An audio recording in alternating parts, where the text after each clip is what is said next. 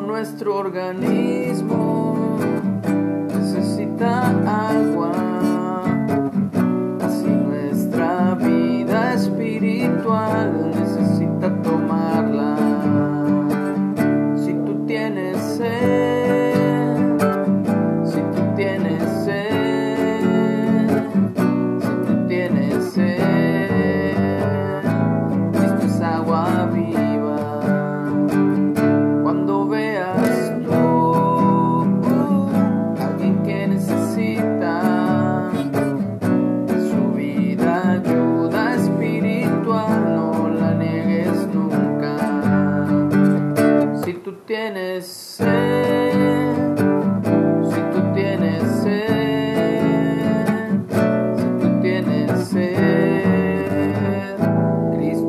agua viva.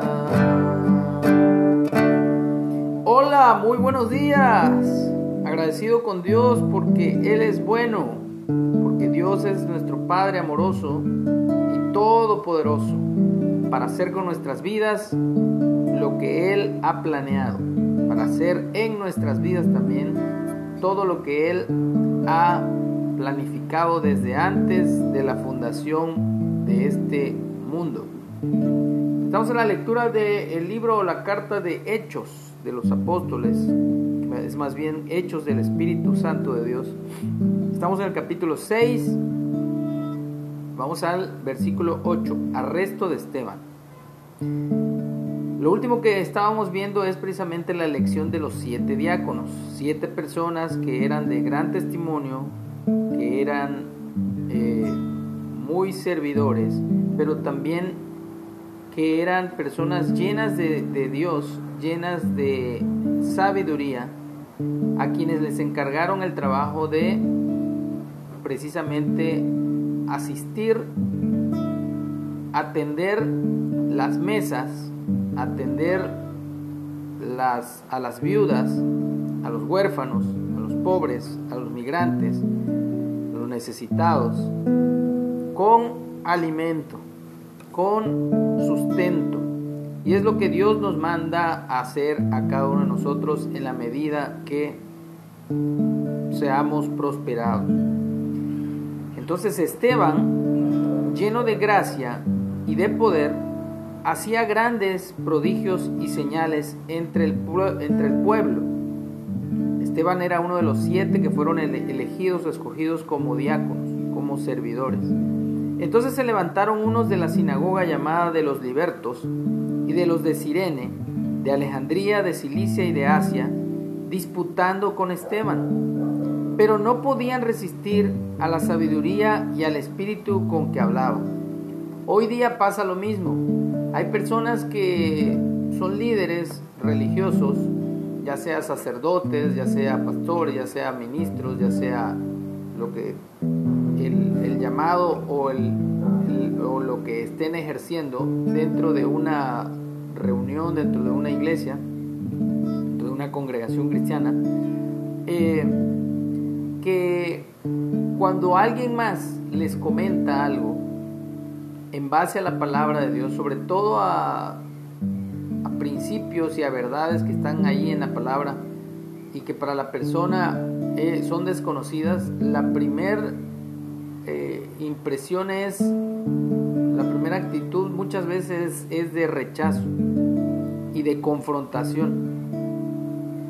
No siempre es así, pero en la mayoría de veces, porque ya estamos acostumbrados a, a lo establecido, a la costumbre, a lo que venimos repitiendo y repitiendo y repitiendo muchas veces solo por tradición. Y a veces, y muchas de esas veces no eh, analizamos a fondo de dónde vienen ciertas prácticas o ciertas eh, tradiciones. Bueno, aquí también Esteban encontró resistencia de parte de todos estos que se levantaron en contra de lo que Dios estaba haciendo a través de Esteban, pero no podían resistir la sabiduría y al espíritu con que hablaba, porque al igual que el Mesías tenía el espíritu de Dios, confrontaba a los líderes y no podían hacerle ninguna mala observación. Entonces, ¿qué hicieron? Sobornaron a unos para que dijesen que le habían oído hablar palabras blasfemas contra Moisés y contra Dios. Y, dice aquí, soliviantaron al pueblo, o sea, como que pusieron al pueblo en contra de Esteban, a los ancianos y a los escribas, y arremetieron contra él trayéndole al concilio. Y pusieron testigos falsos que decían, este hombre no cesa de hablar palabras blasfemas contra este lugar santo y contra la ley, pues le hemos oído decir que ese Jesús de Nazaret destruirá este lugar y cambiará las costumbres que nos dio Moisés. Volvemos a, escuchar la palabra costumbres, costumbres. De hecho, hay hasta una canción de José José que dice que Muchas veces la costumbre es más fuerte que el amor.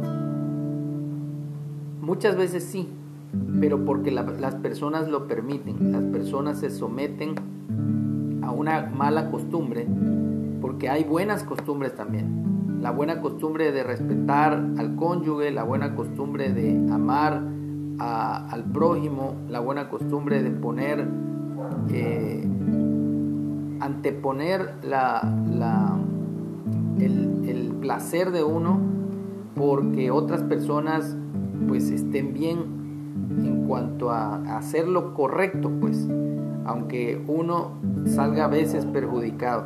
De eso se trata eh, el ser el tener buenas costumbres buenos principios. Pero obviamente aquí lo que estaban ellos aferrados a unas costumbres que le achacan a Moisés, pero que ni siquiera Moisés lo había dicho, sino que habían sido ellos quienes habían hecho más dura de lo que era la ley, o habían hecho dura la ley, lo cual la ley no hace dura ciertas cosas. Por eso Jesús dice que sus mandamientos, que sus mandamientos, sus instrucciones es una carga ligera, fácil de llevar no mandamientos pesados que ellos, los sacerdotes y los líderes religiosos, ni con un dedo querían mover. Entonces todos los que estaban sentados en el concilio, al fijar los ojos en él, en Esteban, vieron su rostro como el rostro de un ángel.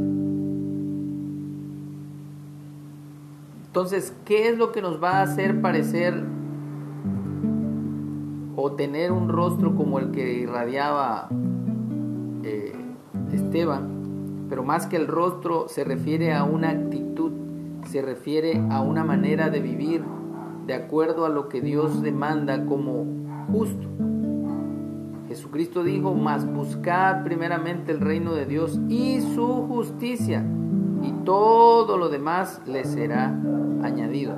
Entonces, no podían contender contra él, ni siquiera al verlo porque su rostro reflejaba precisamente el carácter de Jesús, del Mesías.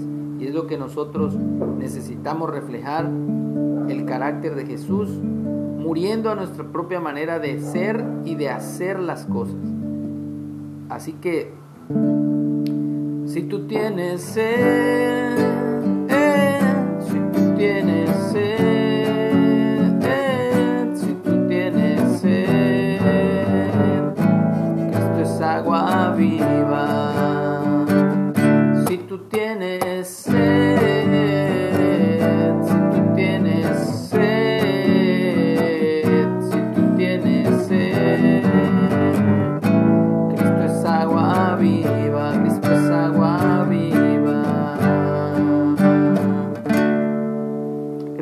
excelente fin de semana. Feliz día de descanso. Que Dios manda y ordena para que podamos nosotros tener un tiempo para Él y para nosotros, un tiempo en donde ya no estemos eh, con las eh, rutinas diarias, sino que nos despejemos y podamos meditar en su obra maravillosa, eterna, que está haciendo y que terminará cuando Jesús regrese y tengamos un cuerpo semejante al que Él tiene hoy día. Que tengamos un feliz día de descanso. Amén.